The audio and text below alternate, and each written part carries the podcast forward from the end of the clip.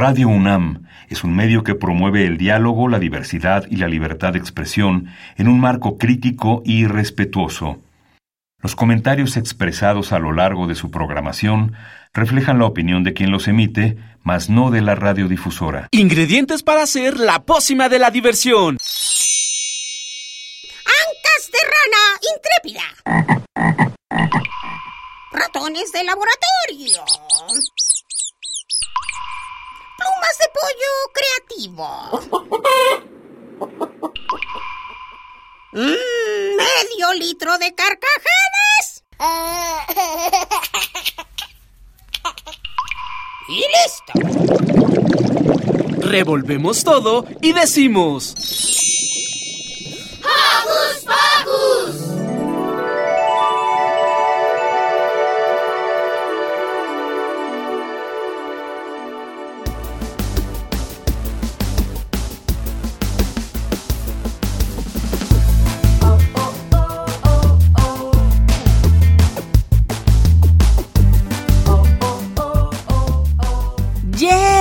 Ya estamos otro sabadito más aquí en Hocus Pocus. Yo soy Silvia y los saludo con un sonoro beso.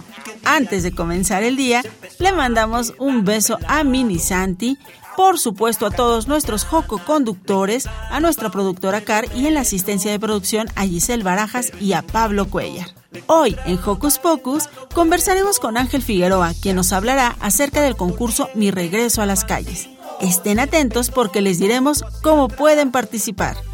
Además, nos pondremos muy musicales porque les platicaremos sobre el tercer volumen de Esto es México, un concierto especial dedicado a la música mexicana en este mes patrio.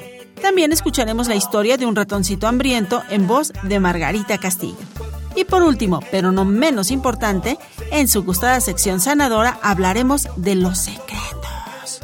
Atentos, muy atentos, que esto ya empezó y es Hocus Pocus.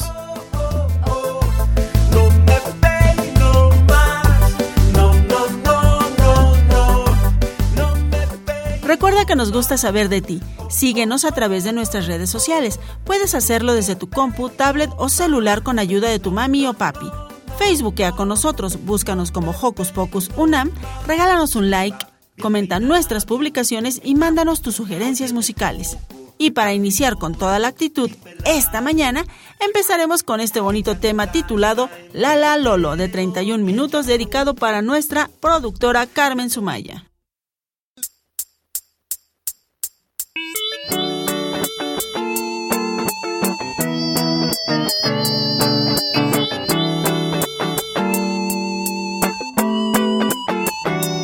Lala.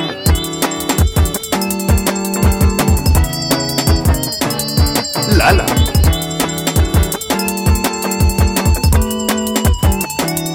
Lala.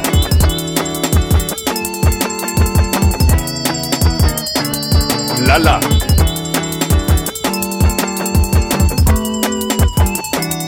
Lala. Lala. Lala.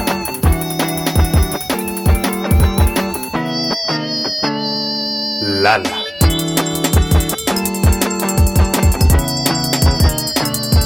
Lala.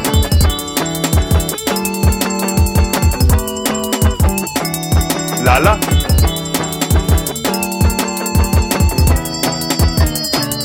Lala.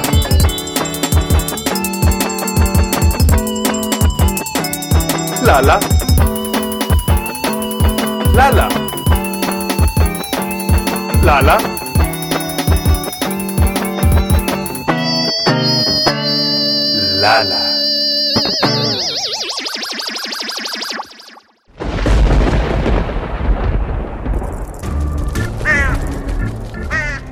Radios y centellas. Estás en Hocus Pocus. ¡Hey! Si te gusta navegar por las redes sociales, síguenos en Facebook y danos un like. Encuéntranos como Hocus Pocus Unam. Joco, escucha, te pregunto, ¿te gusta el dibujo o la escritura? Si es así, sube el volumen de tu radio que hablaremos del concurso Mi regreso a las calles. ¿Y tú cómo regresas a las calles? Hocus Pocus te invita a descubrir las actividades lúdicas, académicas, culturales y científicas que la UNAM tiene para ti.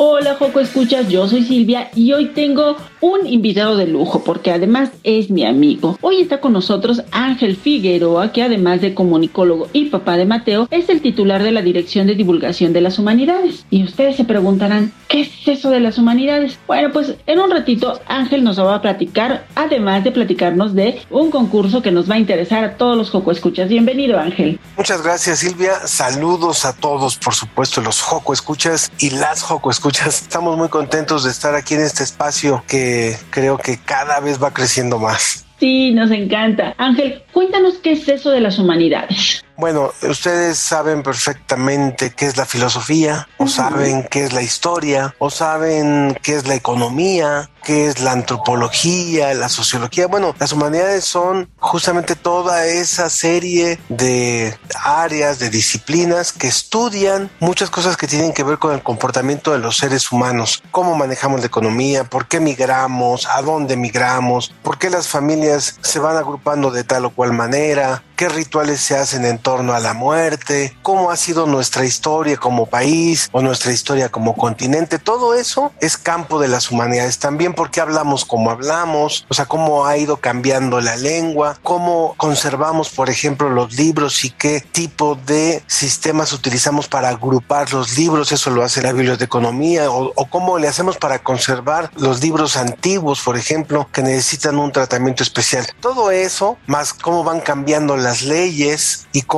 se van modificando a lo largo de los años. Todo eso, todo eso, todo eso es materia de las humanidades y en esa área estamos nosotros. Maravilloso. Ángel, tú vienes a invitarnos a que concursemos, a que dibujemos, a que escribamos. ¿De qué se trata eso? Cuenta. Posiblemente algunos de los Joco Escuchas recuerdan que el año pasado les hicimos una invitación para un concurso que se llamó Lo que yo veo en la pandemia. Pues ahora estamos en un segundo concurso que se llama Mi regreso a las calles. Este concurso está abierto ya desde el 15 de agosto y está abierto hasta el 19 de septiembre. Quedan ya nueve días para que puedan participar los niños que viven y las niñas que viven en la Ciudad de México. Es un concurso donde queremos que nos, nos ayuden a través de dibujos o de textos, de expresión escrita, a entender a nosotros los adultos que nos ayuden a entender cómo van viendo ellos, los niños, el regreso a las calles después de haber estado casi dos años medio guardaditos por la pandemia. Hay una categoría que es de niños de 6 a 8 años y otro de 9 a 12 años en cada una de las dos variantes de dibujo o de expresión escrita. Cae como anillo al dedo porque justamente ahora todos ya regresaron a las clases presenciales, ahora los que no habían salido de su casa y todavía seguían en clases en línea o algunos que estaban en modalidad híbrida que a veces iban, a veces mandaban tareas o a veces se conectaban, ya vieron de lleno a todos sus compañeritos, ya reconocieron a sus amigos, ya hasta se abrazaron, ya están conviviendo nuevamente con ellos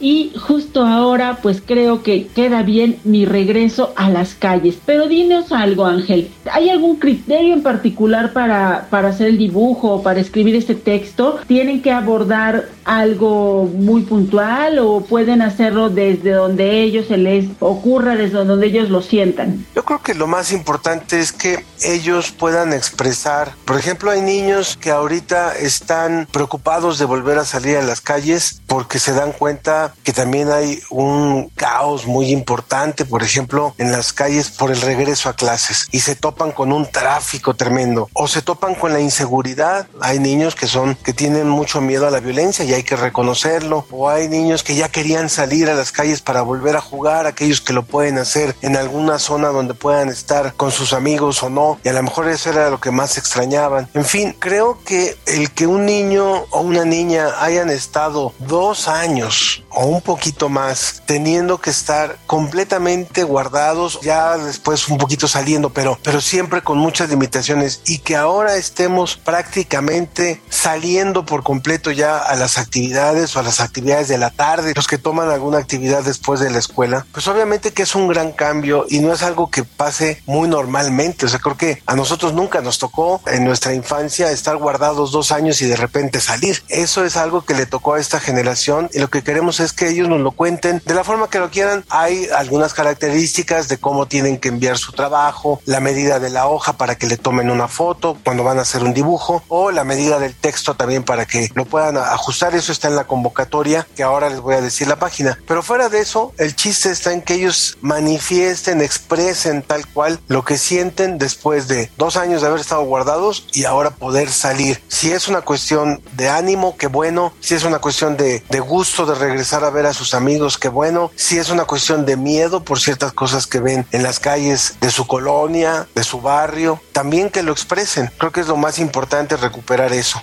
Eso está genial porque justamente cuando de repente decimos, ay, el regreso a las calles, pensamos justamente en que va a ser muy alegre, en que en lo que yo dije al principio, que reencontrarse con los amigos, con los compañeros, con las maestras, con los maestros, volver a un espacio que ellos les gusta generalmente, que es la escuela, pero no habíamos pensado, o yo no había pensado justamente en esta otra parte, ¿no? En que quizá este regreso a las calles les cueste un poco de trabajo, quizá este regreso a las calles les dé un poco de temor y entonces también es una muy buena oportunidad para manifestarlo a través del dibujo o de la escritura. Muchas gracias Ángel por darnos también estos tips donde los niños no están limitados solo a las cosas bonitas, digamos, sino también a las que no son tan bonitas y a las que nos causan algún tipo de preocupación. Dinos por favor en dónde encontramos la convocatoria de este concurso Mi regreso a las calles. Incluso me haces pensar en algo rápidamente antes de dar la dirección. mismo COVID, hay niños que tienen mucho temor de volver a las calles o, que tienen cierto temor de volver a la escuela o de volver a la calle porque saben que también el contagio continúa. Entonces todo eso, ojalá que lo podamos nosotros recuperar a través de los dibujos y de los trabajos escritos. Para encontrar la convocatoria pueden entrar a la página que se llama humanidadescomunidad.unam.mx. Humanidadescomunidad.unam .mx, ahí van a encontrar un anuncio que dice el concurso, le pican al anuncio y encuentran perfectamente toda la convocatoria y van a ver que hay premios económicos, hay premios para el primero, segundo y tercer lugar, tres mil, dos mil y mil quinientos pesos para cada lugar respectivamente en cada una de las categorías y además un juego didáctico que nos regala tienda UNAM y diploma. Entonces los regalos también están bonitos, los premios también están bonitos y ahí van a poder ver todas las características de la convocatoria para que puedan meter su trabajo. Recuerden, tienen hasta el 19 de septiembre. Quedan nueve días, ahora que nos están escuchando, todavía tienen nueve días para poder hacer un dibujo, para poder hacer un texto y mandarlo. Entren a la página humanidadescomunidad.unam.mx. El concurso se llama Mi regreso a las calles.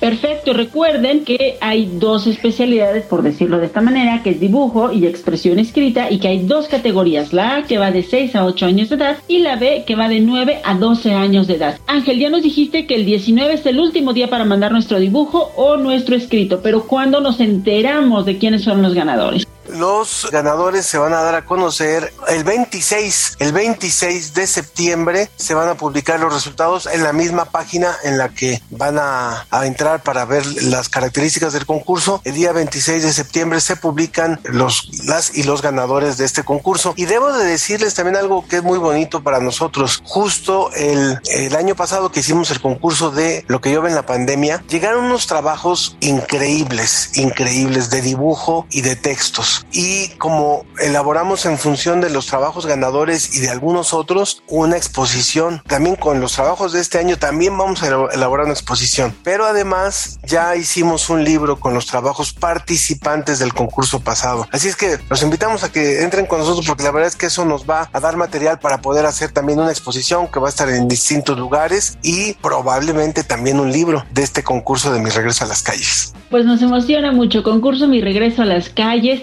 entren todos a la página que es humanidadescomunidad.unam.mx. Perfecto. Busquen la convocatoria, busquen las bases, vean no solo la parte de los premios económicos, sino también la parte de los reconocimientos, como ya nos dijo Ángel, esta posibilidad de que su dibujo, su trabajo esté en un libro. Y también ahí en la convocatoria nos menciona la presentación de la exposición que va a haber en algunas plazas en la UNAM. Está bellísimo todo esto, Joco Escuchas. Vayan corriendo a buscar esta convocatoria y por supuesto, como ya también nos dijo Ángel, nos quedan nueve días para poder realizar nuestro dibujo o hacer nuestra expresión escrita. Pues Ángel Figueroa, muchísimas gracias. Muchas gracias a ti Silvia y saludos a todos los Joco Escuchas. Gracias por darnos este espacio y poder compartir con ustedes esta noticia. Muchísimas gracias, te mandamos un abrazo para ti y otro para Mateo. Muchas gracias.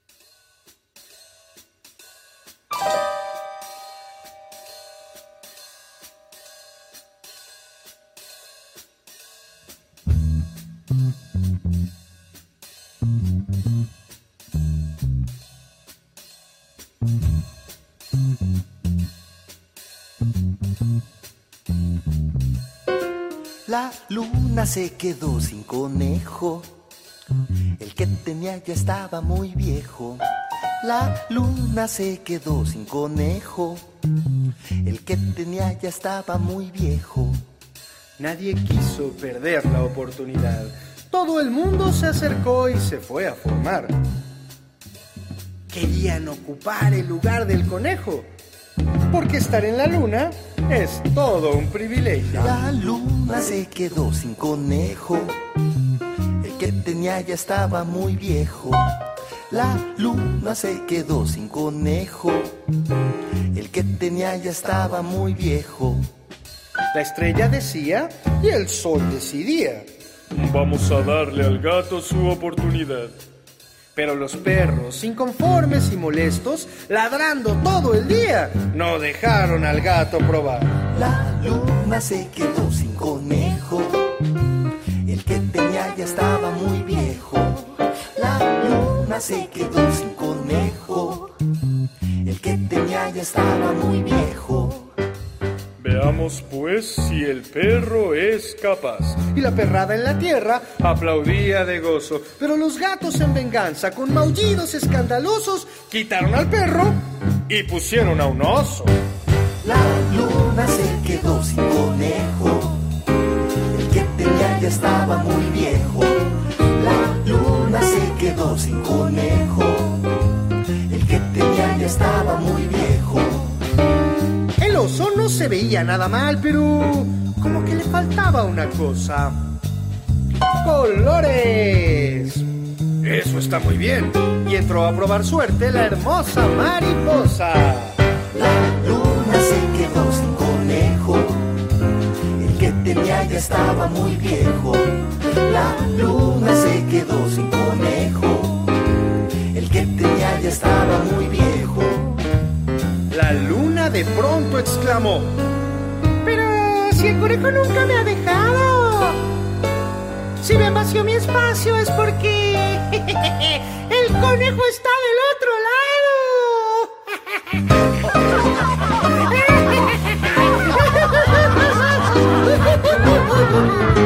y me quedo con mi conejo. Siento haberlos decepcionado. Más vale viejo por conocido que mal acompañado. La luna conservó su conejo. No importa que esté ya esté muy viejo.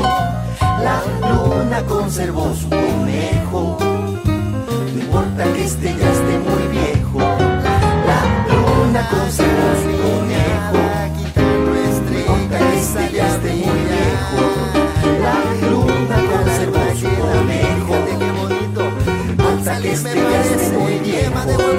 La luna conservó su conejo. No importa que esté ya esté muy viejo. La luna conservó su conejo. No importa que esté ya esté muy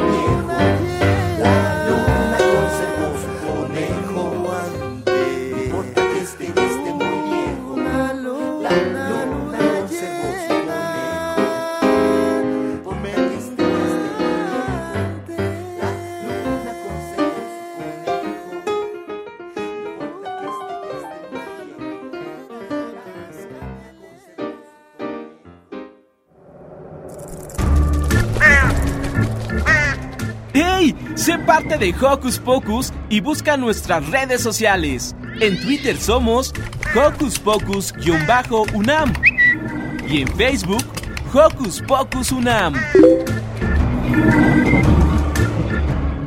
Guapango, polka, danzón y mucha música más podrás disfrutar en la tercera edición de Esto es México.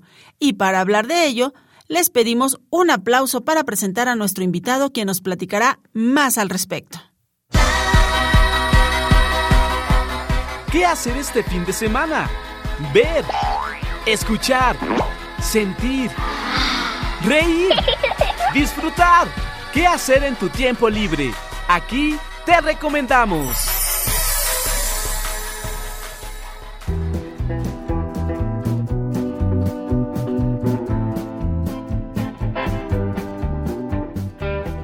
Queridos Escuchas, yo soy Silvia y hoy tengo a un invitado muy especial porque como ustedes bien saben, ya empezamos pues a disfrutar de todo esto de las fiestas patrias, del mes más bonito del año y de todo lo que nos lleva a repensarnos y a sentirnos como muy mexicanos. Y justamente en este sentido, tenemos como invitado hoy al maestro Abraham Vélez.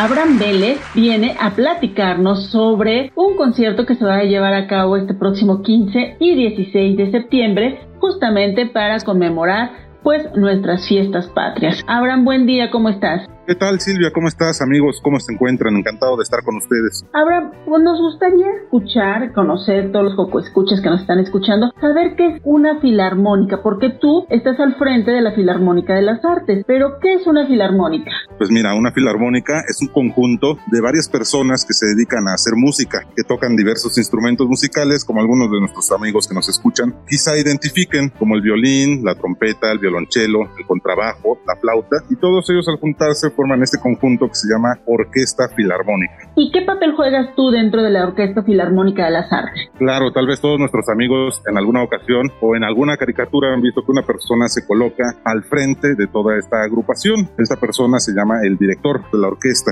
Él es el encargado de marcar los tiempos, los matices, dar las entradas a cada persona y hacer que todos toquen en conjunto. Ese es mi papel. Abraham, generalmente conocemos como a las agrupaciones más populares por ejemplo, un mariachi. Un mariachi que tiene distintos músicos y que tiene distintos instrumentos. ¿Qué músicos e instrumentos podemos escuchar en una filarmónica? Una filarmónica se encuentran instrumentos, por ejemplo, de cuerda, que quizá es la familia más grande con más integrantes. Esto está conformado por violines primeros, violines segundos, violas, que es un instrumento un poco más grande que los violines, violonchelos, es el instrumento de cuerda que se toca sentado entre las piernas, y los más grandes de la familia, los contrabajos. Está también la familia de alientos, alientos maderas, que son flautas, oboes, clarinetes y fagotes. Tenemos también la familia de los metales, que son los más brillantes, empezando por los cornos, que son el corazón de la orquesta, las trompetas, los trombones y la tuba. También sin olvidar la familia de percusiones, encabezada por los más grandes, los timbales, hay tambores, triángulos, juguetes, marimbas, entre otros, y también en algunas agrupaciones pueden encontrar piano,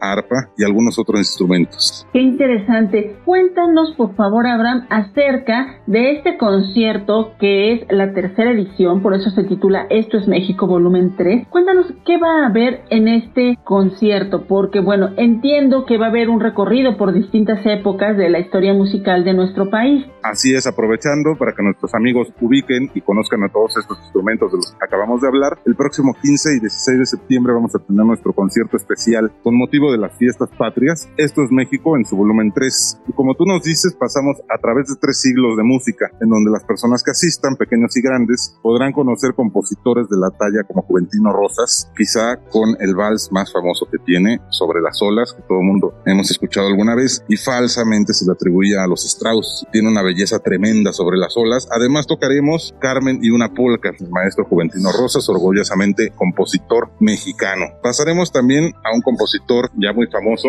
José Pablo Moncayo, de quien interpretamos Guapango, que es mejor conocido como nuestro segundo himno nacional. Esto por qué? Porque después del grito, en el Zócalo. Claro, suena el himno nacional mexicano e inmediatamente con el espectáculo de fuegos artificiales suena siempre el guapango de José Pablo Moncayo, por eso se lleva ese título. También habrá composiciones de autores como Arturo Márquez con el danzón número 2, que también se ha inmortalizado gracias a interpretaciones como de Gustavo Dudamel o Alondra de la Parra. Es un danzón bellísimo de la época más moderna. Y también habrá canción y balada romántica. Pasaremos por eh, Armando Manzanero, gran, gran compositor mexicano. Y también estará presente el maestro Silvestre Revueltas. Silvestre Revueltas pertenecía a una familia de, de artistas, de escritores, así bueno, como el músico, con Sensemayá, una obra que está basada en un poema de Nicolás Guillén. Silvestre Revueltas es famoso por grandes composiciones como La Noche de los Mayas, Redes, Janitzio, entre otras. Y bueno, canciones populares que se escuchan en todas las fiestas, en las fiestas familiares, ahorita que nos escuchan chicos y grandes sobre todo también, pues recordarán intérpretes como tal vez Lucero, La Leona Dormida, Dulce, Natalia Lafourcade más moderna. Entonces pasamos por un periodo de tres siglos de música, música un poco más antigua, música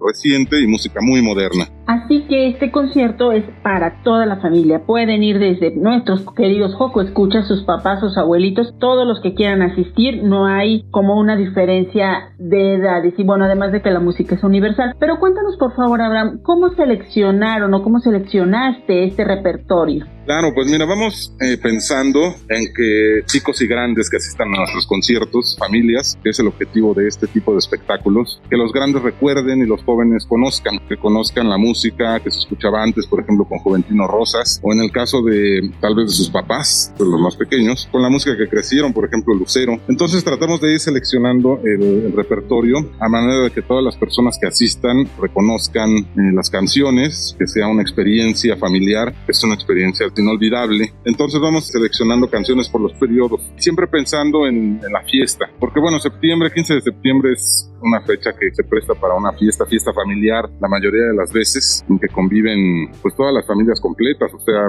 se juntan todos para esta fecha especial, yo creo que sería la segunda más importante después de Navidad. Entonces, ¿qué sucede? Pues se pone música, se disfruta de un espectáculo en la televisión, al final quizá haya baile, y siempre todos tenemos un playlist culposo, me gusta llamarlo, ¿no? Que va de, de una canción seria tal vez, o del rock clásico y de repente suena una cumbia, ¿no? Entonces ese es el objetivo de esto es México, hacer realidad esos playlists y plasmar en vivo lo que sucede en una fiesta mexicana, no nada más del 15 de septiembre, una fiesta mexicana familiar, ya sea un cumpleaños, una boda o simplemente por el hecho de festejar. Así es como seleccionamos nuestro repertorio de Esto es México en sus tres volúmenes. Esto es maravilloso porque justamente los Joco Escuchas y su familia van a poder identificarse con este esta fiesta mexicana volumen 3, esto es México volumen 3. Cuéntanos por favor Abraham porque también incluyeron a Chava Flores. Cuéntale a los Joco Escuchas quién era Chava Flores y por qué es importante para la historia musical y para la historia cultural de nuestro país justamente iba yo para allá. Chava Flores, el nombre completo de Chava Flores era Salvador Flores Rivera, gran personaje, el mayor cronista y cronista musical de la Ciudad de México, cronista que contaba las historias que sucedían,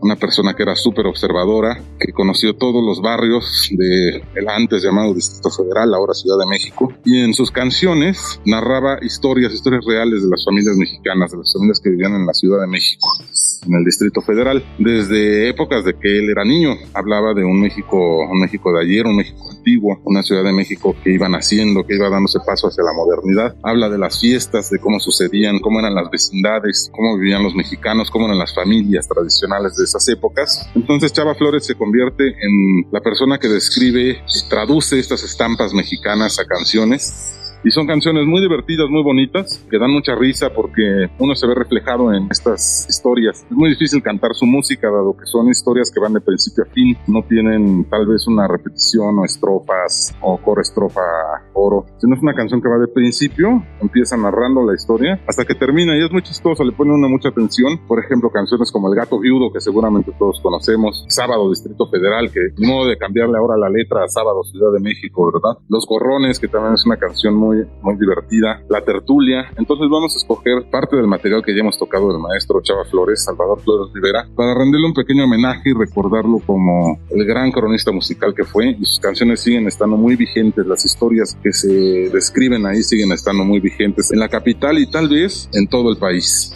Nos estás enamorando con todas estas propuestas musicales que van a tener en Esto es México volumen 3, pero aún no nos has dicho en dónde se va a llevar a cabo, porque bueno, yo al inicio les dije a los Coco Escuchas que es el 15 y el 16, pero por favor tú danos los detalles. Claro, 15 y 16 de, septiembre vamos a estar en nuestra sede, el CUC, Centro Universitario Cultural, al sur de la Ciudad de México, se encuentra muy cerca como referencia del Metro Copilco, calle Odontología número 35, vamos a estar ahí el 15 y el 16 de septiembre celebrando nuestras fiestas patrias con el último volumen de Esto es México, volumen número 3. Recuerden amigos, vamos a celebrar 15 y 16 de septiembre con esta gran fiesta familiar que es Esto es México. El 15 a las 6 de la tarde, el 16 a las 5 de la tarde, ¿estoy en lo correcto?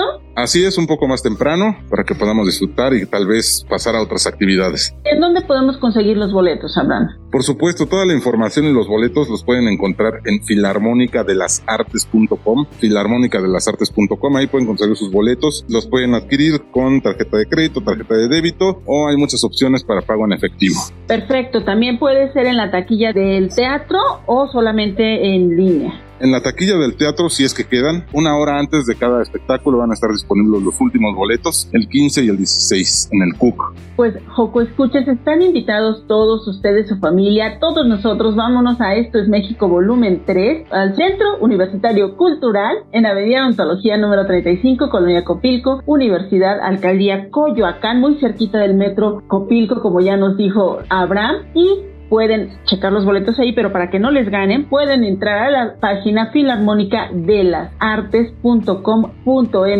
y buscar sus boletos. Pues, querido maestro Abraham Vélez, muchísimas gracias por la invitación. Esperamos todos estar ahí y disfrutar de este maravilloso concierto. Esto es México, volumen 3. Silvia, amigos, ha sido un placer estar con ustedes. Les comparto nuestras redes sociales, eh, Facebook, Filarmónica de las Artes con Palomita Azul, página oficial, Twitter e Instagram, arroba F de las Artes y ahora en TikTok como Filarmónica de las Artes. Por allá nos vemos 15 y 16 de septiembre. Muchísimas gracias, que sea todo un éxito. Gracias, un abrazo.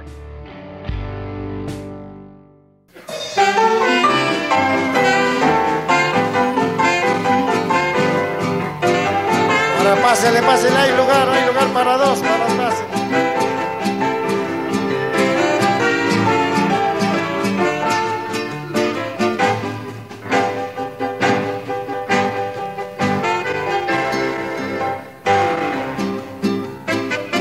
Adiós mi linda Tacuba, bella tierra tan risueña.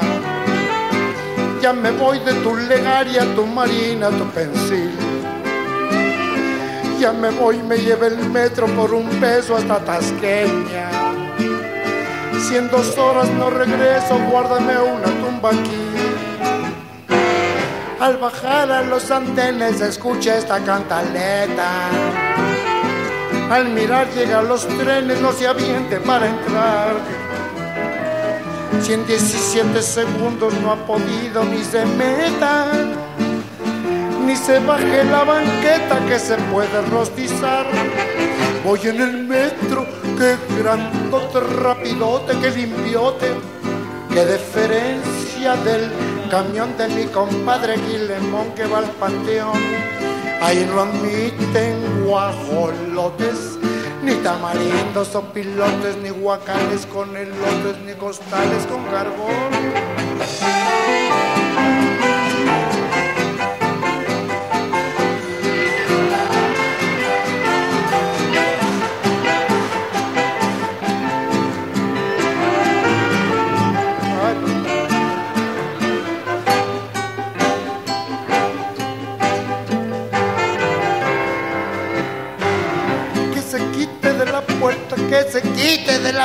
Y luego, luego que me quito.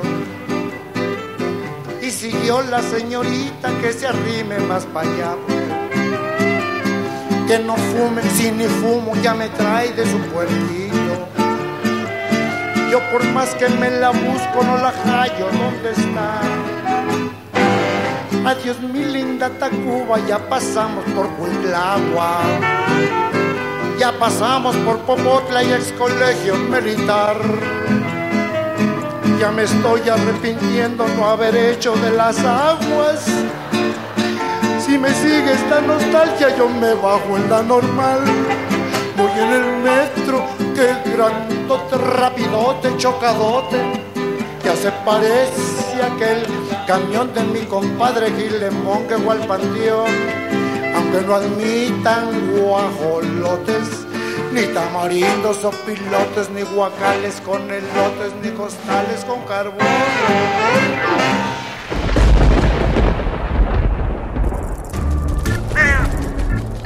Chispas, radios y centellas. Estás en Hocus Pocus. ¿Cómo ser oportuno?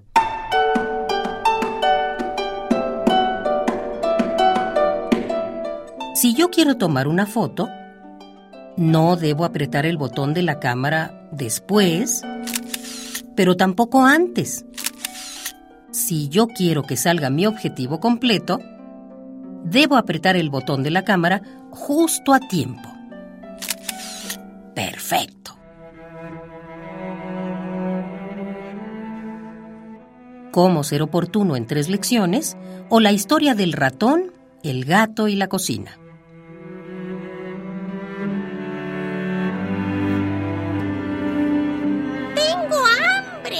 Había una vez un ratoncito que tenía hambre. Tanta hambre tenía que se despertó y trató de conseguir comida, como fuera. Solamente quería comer. Tenía mucha hambre. Recordó que en la cocina había un pedacito de queso. Si pudiera comerme ese pedacito de queso, se me quitaría el hambre y se me quitaría también la desesperación.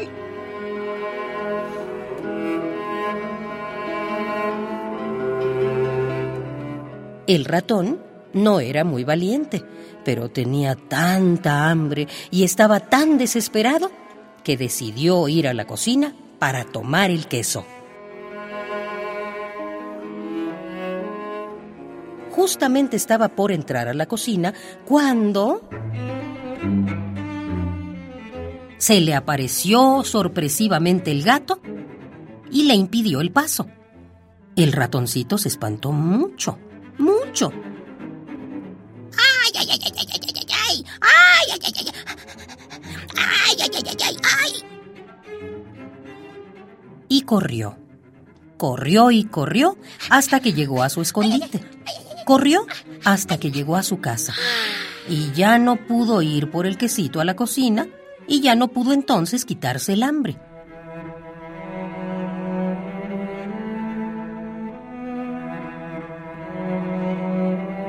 ¡Tengo hambre! El ratoncito, después del susto, pensó. A ver, a ver, ¿qué puedo hacer para poder comerme el quesito que está en la cocina? ¿Qué puedo hacer para poder quitarme el hambre? Ya sé. Le voy a poner al gato un platito con leche para entretenerlo. Y mientras el gato esté ocupado tomando su leche, yo voy y agarro el quesito y me lo como. Y así se me quita el hambre. Sí, muy buena idea. El ratón se encaminó a buscar la leche, que por supuesto estaba en la cocina. Y cuando estaba a punto de entrar, se le atravesó el gato. El ratoncito se espantó mucho, mucho. Y corrió, corrió y corrió hasta que llegó a su agujero, a su escondite. Corrió hasta que llegó a su casa.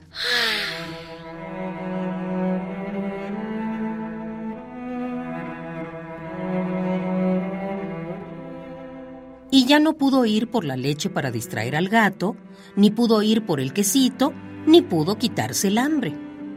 ¡Ay, ay, ay, ay, ay! Tengo mucha hambre. El ratoncito, después del susto, volvió a pensar. Mm, a ver, a ver, a ver. ¿Qué otra cosa puedo hacer para poder comerme el quesito que está en la cocina? Ah, ¿Qué otra cosa puedo hacer para quitarme el hambre? ¡Ya sé! Le voy a aventar al gato un pescadito muy lejos de la puerta de la cocina para distraerlo. Mientras el gato esté comiéndose el pescadito, yo entro a la cocina y le pongo en un platito la leche. Y cuando esté ocupado tomando su leche, ¡ah! yo voy y agarro el quesito y me lo como y así se me quita el hambre.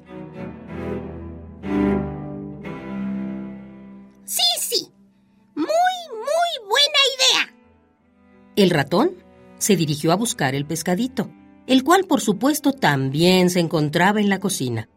Pero cuando estaba a punto de entrar, nuevamente se le atravesó el gato impidiéndole la entrada. El ratón se espantó mucho, mucho, y corrió. Corrió y corrió hasta que llegó a su refugio, a su agujero, a su escondite. Corrió hasta que llegó a su casa. Y ya no pudo ir por el pescadito para aventarlo lejos de la puerta de la cocina, ni pudo poner la leche en un platito para distraer al gato, ni pudo agarrar el quesito, ni pudo quitarse el hambre. Ahora no solo estoy más hambriento, ahora también estoy más asustado. Ah, ahora estoy más desesperado que antes. El ratoncito estaba pasmado del susto, pero pensando, pensando, descubrió que el quesito que él quería, así como la lechita y el pescadito que necesitaba para distraer al gato, estaban en la cocina, y que era precisamente el gato el que no lo dejaba pasar. Mm, ya basta. El único problema que tengo es el gato. Así que se enfrentó al gato y lo mató. Di, da, Lección número uno. Cuando un problema es grande, no hay que darle muchas vueltas al asunto. Hay que enfrentarlo y resolverlo. O morir en el intento. Ya sin ningún obstáculo en la puerta,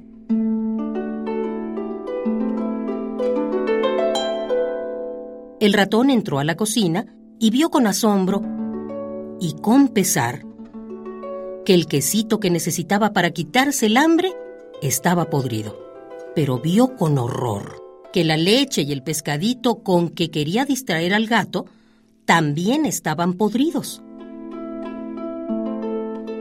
¡Ah! ¡Qué barbaridad! Ahora no solo estoy hambriento, sino también enojado. Pero enojado conmigo y con lo que pasa. El ratón estaba muy molesto y también aterrorizado por su descubrimiento. Pero lo peor de todo es que seguía teniendo hambre. Di, da, bi, da.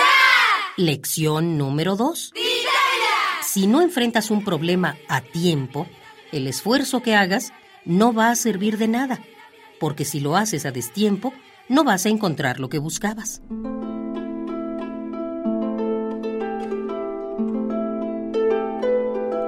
El ratón, después de todo lo que había pasado, tenía hambre.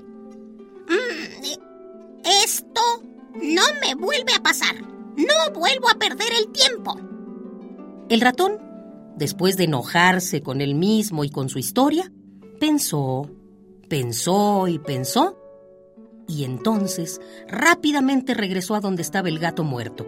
Lo destazó, lo peló y luego hizo un gran asado y organizó una fiesta. Esto lo hago para quitarme el hambre, el susto y el coraje. Di, da, bi, da. Lección número 3. No hay que perder el tiempo ni tropezarse dos veces con la misma piedra. Y para que algo así no nos vuelva a suceder, sirve la memoria. En la fiesta que organizó el ratón comieron todos. Y se les quitó el hambre a todos, también al ratón de nuestra historia. Pero en la fiesta no solo comieron, sino que también bailaron.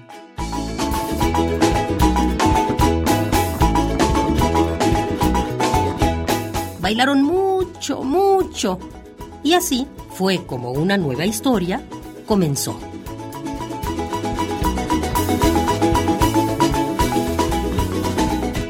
No es necesario conquistar al mundo. Basta con hacerlo de nuevo. Subcomandante Marcos.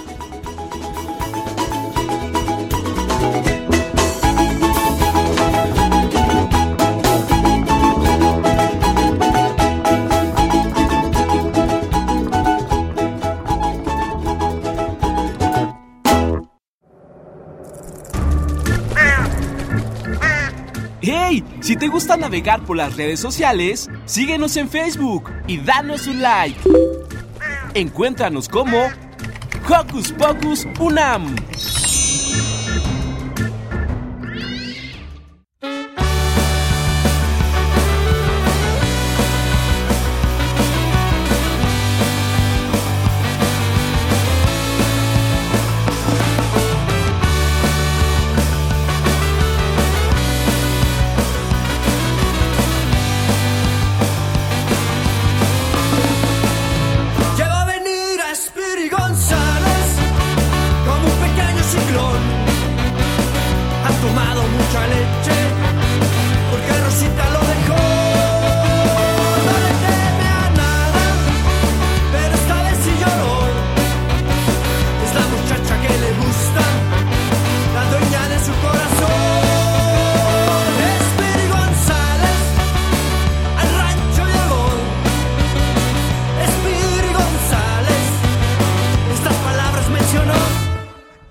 Rosita, come to my home a comer unos ricos chilaquiles con su cremita, con su quesito, con su cebollita y con su bolillito.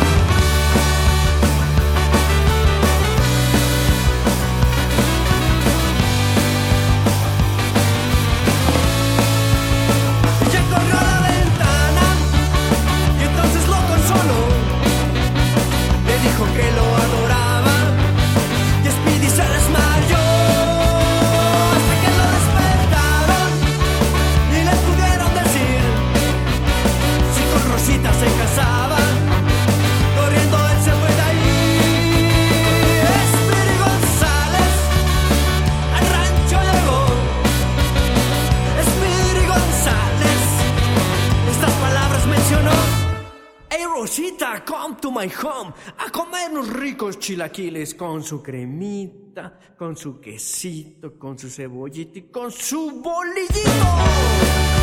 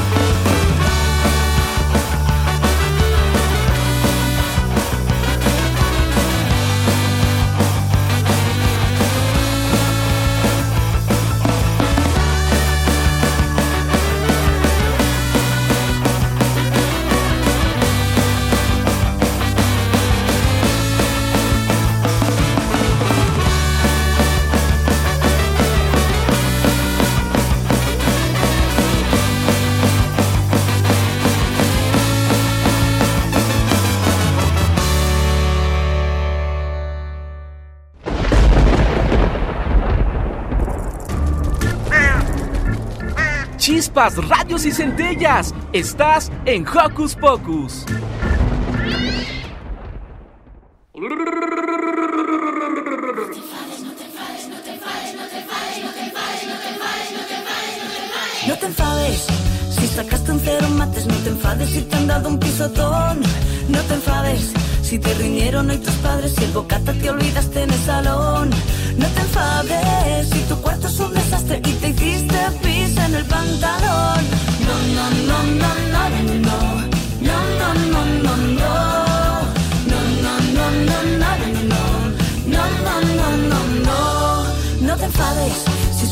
Suspendiste aquel examen. No te enfades si te han dado un empujón. No te enfades si con la bici derrapaste y si te han llamado en clase la atención. No te enfades si hoy han vuelto a castigarte y te dejaron en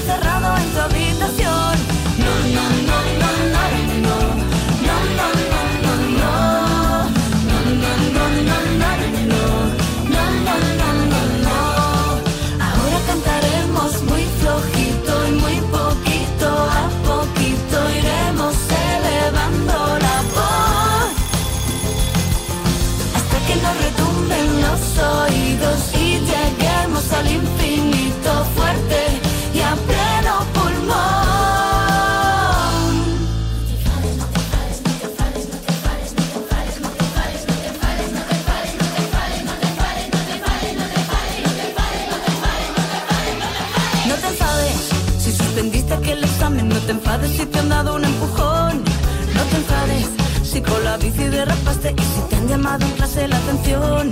No te enfades hoy han vuelto a castigarte y te dejaron encerrado en tu habitación. No, no, no, no. No,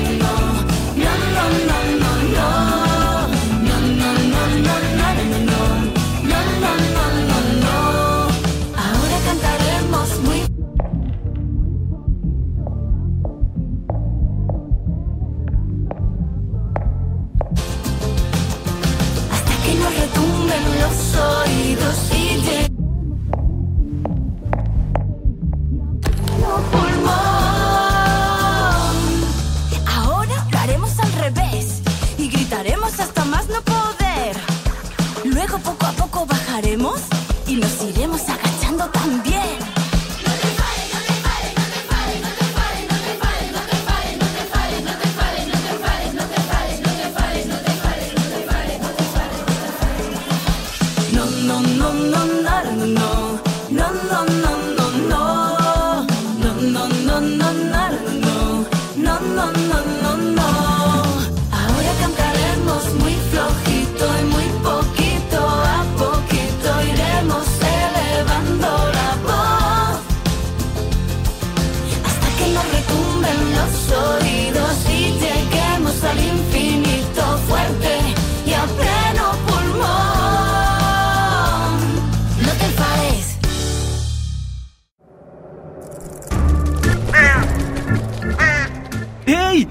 Parte de Hocus Pocus y busca nuestras redes sociales. En Twitter somos Hocus Pocus-UNAM y en Facebook Hocus Pocus UNAM.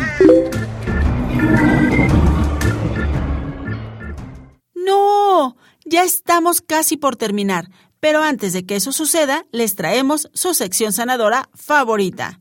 En esta ocasión, de la mano de la psicóloga Alex Lozano, que nos platicará acerca de los tipos de secretos. Shh. Esto es Sana Sana. Sana, sana, colita de rana. Seguro que los secretos te emocionan, porque eso significa que tienes información que los demás no pueden saber. Pero es importante conocer los tipos de secretos y cuándo sí o cuándo no guardarlos. Para conversar sobre ese tema me acompaña la psicóloga Alex Lozano, quien trabaja con adolescentes y con el tema de género. Bienvenida, Alex. Hola Liz y muchas gracias a todas las niñas y niños que nos escuchan. Alex, por favor, explícanos qué son los secretos. Los secretos son esta información que nos da otra persona y nos pide que lo ocultemos o lo guardemos, pero dentro de los secretos está la posibilidad que haya secretos que nos causen bienestar o que nos causen malestar. ¿Qué tipos de secretos existen o hay? Hay distintos tipos de secretos. Está el secreto que causa bienestar. Te voy a poner un ejemplo. Si nosotros, tus radioescuchas, estamos intentando hacerte una fiesta sorpresa, pues vamos a guardar el secreto y es un secreto que te hace bien. Entonces es un secreto que podríamos considerarlo que te causa bienestar. Y si está una persona pidiéndome que guarde un secreto que me está causando a mí incomodidad, tristeza o enojo, es un secreto que me está causando malestar. Ese secreto no lo debo de guardar. Alex, ¿qué podemos hacer con la información que nos brindan a través de los secretos?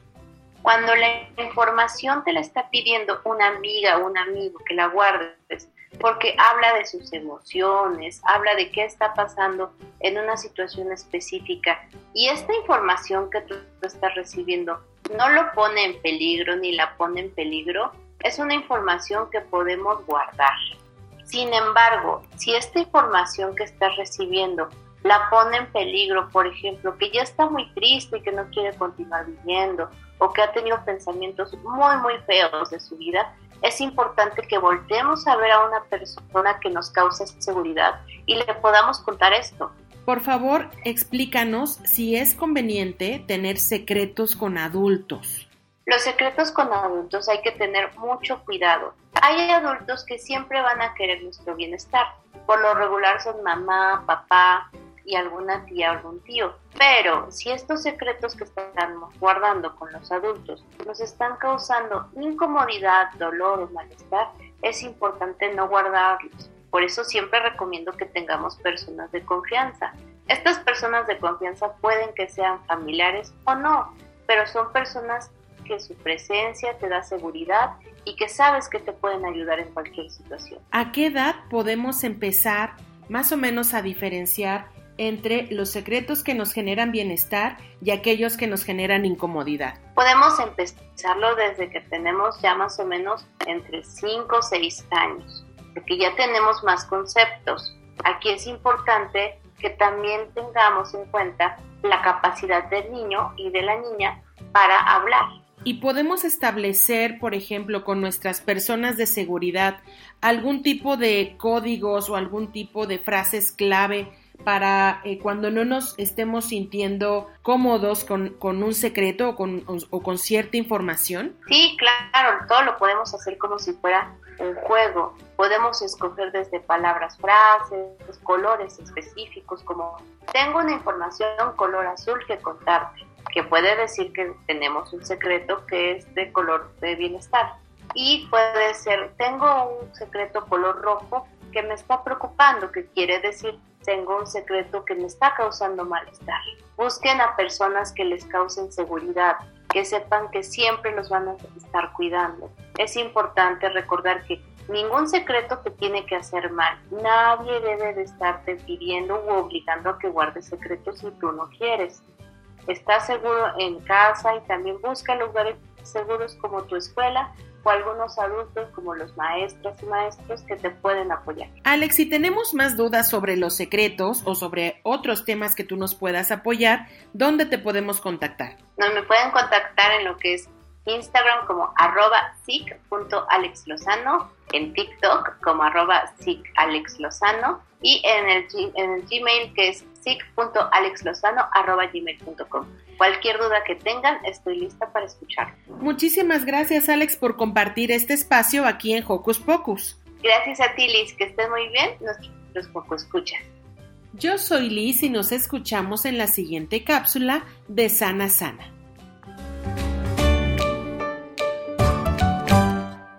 Hemos llegado al final de este programa, pero no olviden que los esperamos el siguiente sabadito, a la misma hora y por la misma frecuencia. Nos despedimos con un apapacho sonoro, deseándoles un gran fin de semana y que disfruten las próximas fiestas patrias. Bye. Radio UNAM presentó el espacio donde las niñas y los niños usan la magia de su imaginación.